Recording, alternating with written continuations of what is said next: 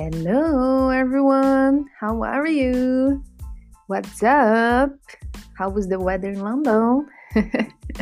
I am Manuela, teacher, life coach, animal and natural lover, and engineering. I have been working for more than five years in academic area.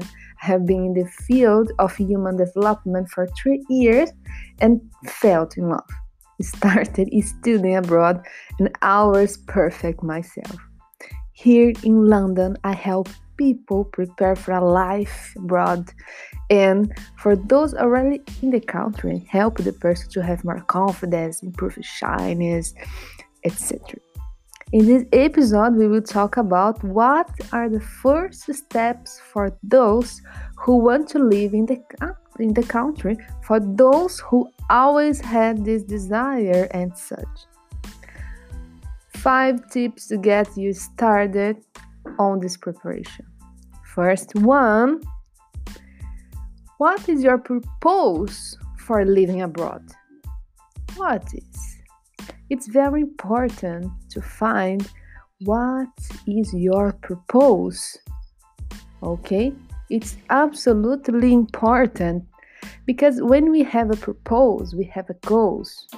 And when we have a goals, we have more like um, energy to get. Okay, so my cat and my dog is fight. They fight now. So just separate. Go there, cat.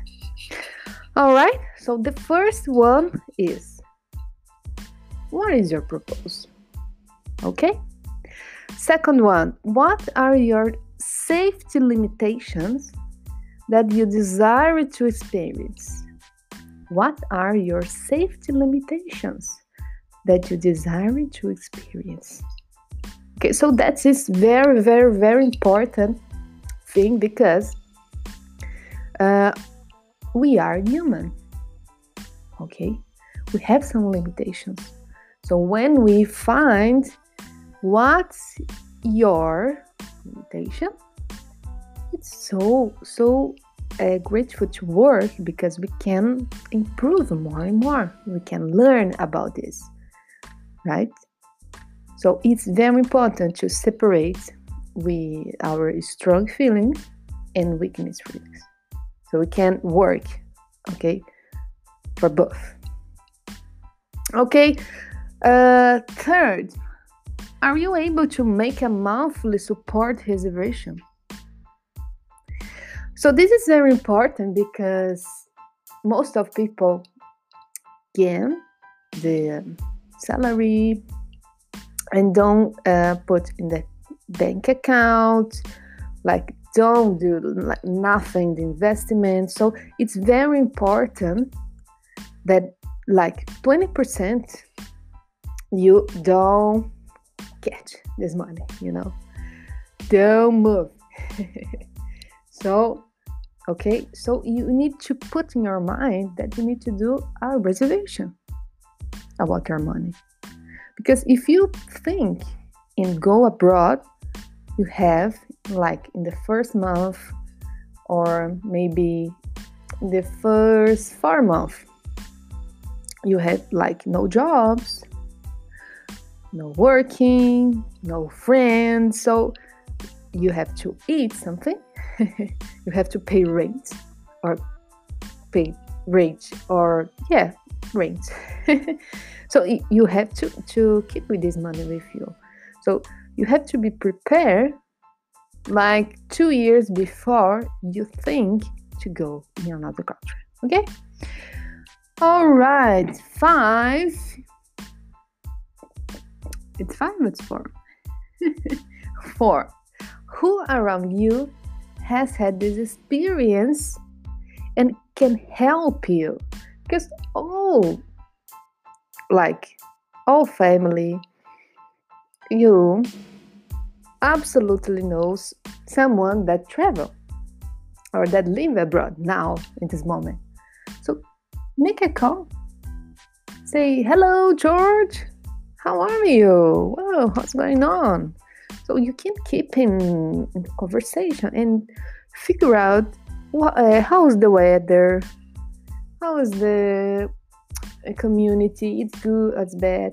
Cultural, it's good. It's safe to place or not. Okay, it's very good. And last tips Do you master and have self knowledge about how much life you be allowed away from family, friends, and your hometown? So this is very, very, very, very, very important because we put in your mind that it's easier to travel, it's easier to find a job, it's easier to get a new friends. No, maybe not. So sometimes you will feel alone. And it is very hard because your family is not there. It's not the same country. You don't have like friends, so to get easily it's hard because it's, it's other culture.